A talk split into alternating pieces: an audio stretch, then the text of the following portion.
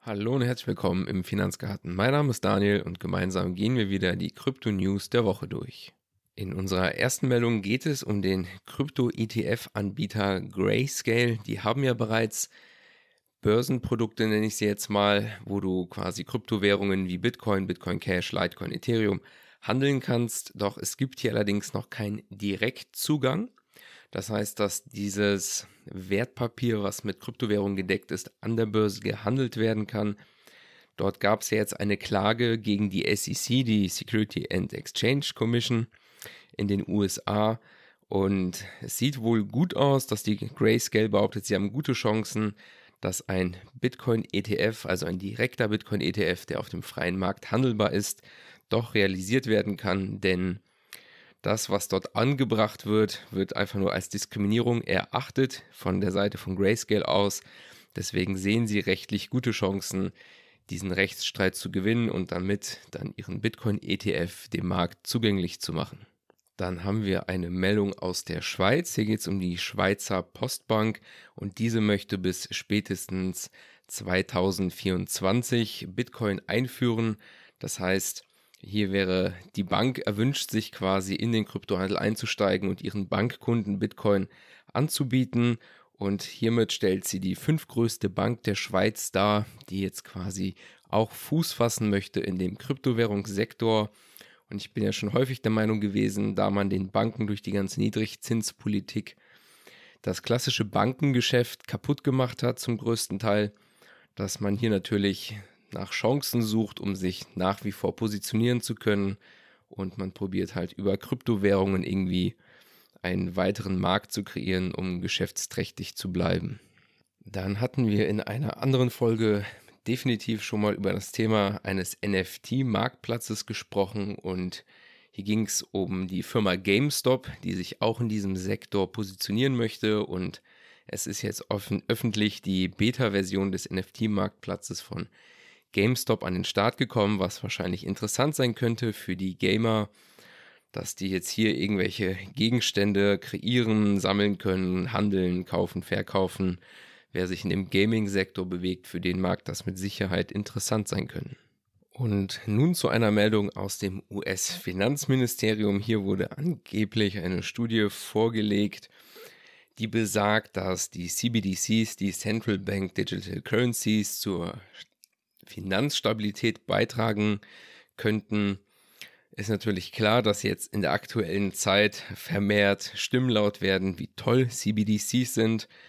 Wenn du den Finanzgarten schon ein bisschen länger verfolgst, sollte dir, glaube ich, klar sein, dass ich nicht glaube, dass es hier im Interesse der Leute ist, dass die CBDCs Einzug erhalten in die Gesellschaft.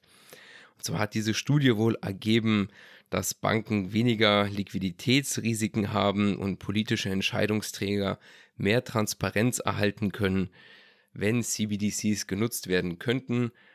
Kann man natürlich so darstellen, aber ich meine, warum kriegt man es denn nicht hin, das aktuelle Bankensystem transparent zu gestalten? Wieso braucht es unbedingt eine Blockchain dafür, damit diese CBDCs dann eingeführt werden können? Also ich weiß nicht. Ich wollte es natürlich mal aufnehmen, dass das natürlich recht interessant ist, wenn es aus so einem Ministerium kommt, wie dem Finanzministerium der USA, dass hier natürlich CBDCs in ein schönes Licht gerückt werden, wo man definitiv aufmerksam beobachten sollte und sich dann am Ende fragen muss, wenn uns das dann auf die Augen gedrückt wird, ob es das Richtige ist. Für mich sind CBDCs keine Kryptowährung per Definition, weil wir dann hier wieder eine zentrale Instanz haben, deswegen heißt es ja auch Central Bank Digital Currency, die dann hier wieder über das gesamte Geldsystem verfügen und kontrollieren wird. Und diese Transparenz, von der hier gesprochen wird, die wird meiner Meinung nach am Ende eh nur auf die Bürger umgelegt, damit wir vollends gläsern sind. Da würde ich mich nicht drauf verlassen, dass die einen Mehrwert für die Gesellschaft bieten werden. Dann haben wir eine Meldung aus dem Bereich der Binance Smart Chain. Die Binance Smart Chain bietet quasi dezentrale Finanzapplikationen, sowas wie dezentrale Börsen, wo du dann Kapital anlegen kannst, sowas wie Liquidity Mining betreiben kannst. Und dort gibt es jetzt ein neues Feature und eine neue DEP, Decentralized App so gesehen, denn diese ganze Plattform läuft ja auf einer dezentralen Blockchain im besten Fall. Und hier soll die neue Anwendung, die jetzt dazugekommen ist, die trägt, glaube ich, den Namen Red Alarm.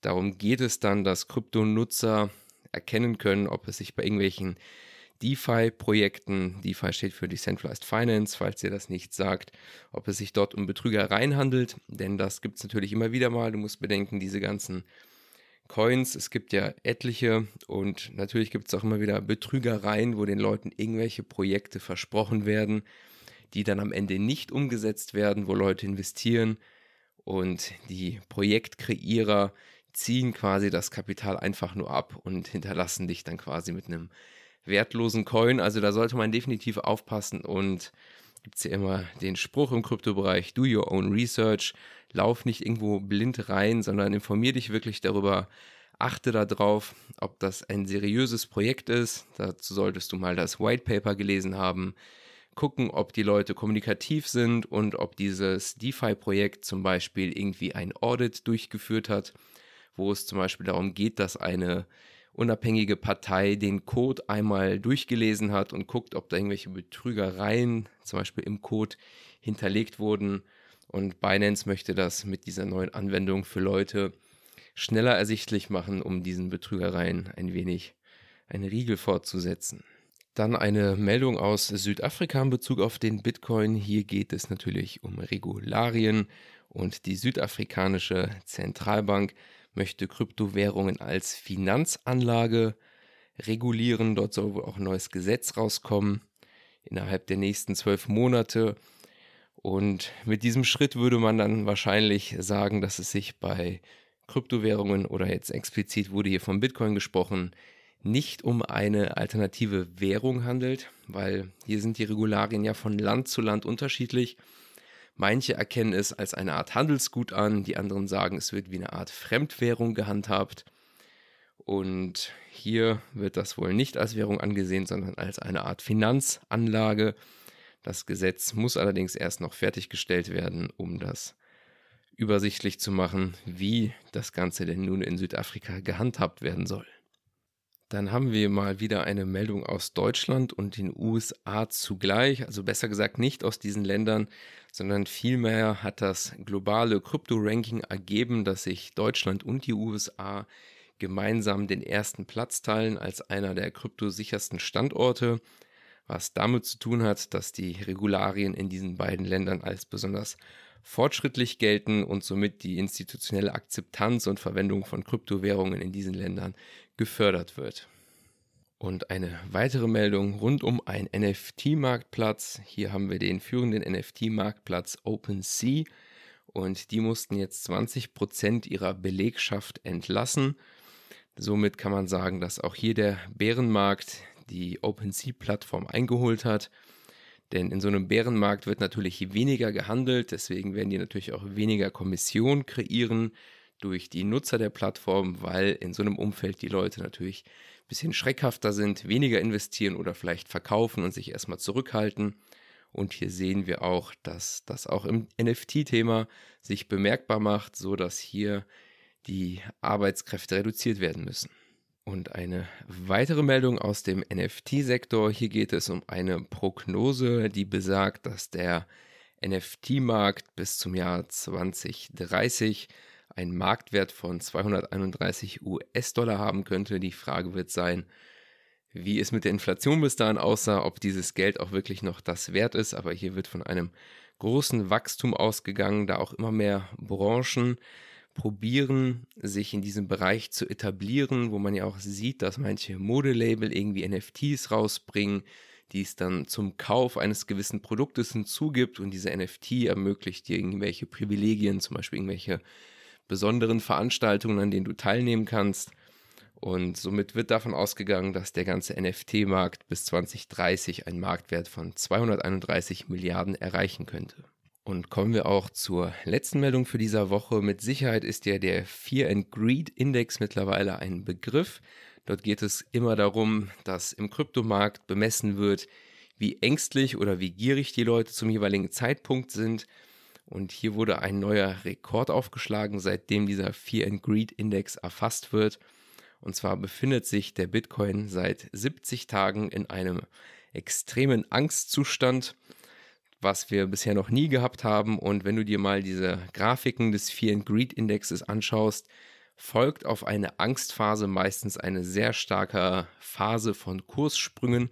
Ich packe da später auch mal bei Twitter oder Telegram noch eine Grafik mit rein. Machen wir das wahrscheinlich bei Telegram wo es, wo du das nochmal sehen kannst mit diesen jeweiligen Phasen und was meistens darauf gefolgt ist. Und jetzt sehen wir, wir haben wirklich sowas noch nie erlebt, dass dieser vielen Greed Index so lange in so einem langen Zeitraum von seit gut 70 Tagen jetzt sich in dieser Phase befindet und wird zu sehen bleiben, ob sich daraus was wieder entwickelt, ob da bald wieder Anschwung kommt. Denn meistens, wenn man sich in dieser Phase befindet, haben die ganzen Leute, die bereits ängstlich sind, die sind rausgegangen. Und das kreiert natürlich wieder Freiraum für neue Investoren, die dann die günstigen Kurse nutzen können, bis wir dann wieder in dem maximalen Greed-Status sind, wo dann die Leute, die ein bisschen länger dabei sind, natürlich anfangen, wieder ihre Kryptos zu entladen, weil wenn der Markt zu euphorisiert ist, kann das immer ein Ende des jeweiligen Bullruns bedeuten. Deswegen ist das schon recht interessant, sich diesen Fear and Greed Index anzuschauen. Dann bedanke ich mich an der Stelle wie immer für deine Aufmerksamkeit. Würde mich freuen, wenn du mir hilfst, diesen Podcast zu verbreiten. Bin an der Stelle raus. Bis dahin und ciao.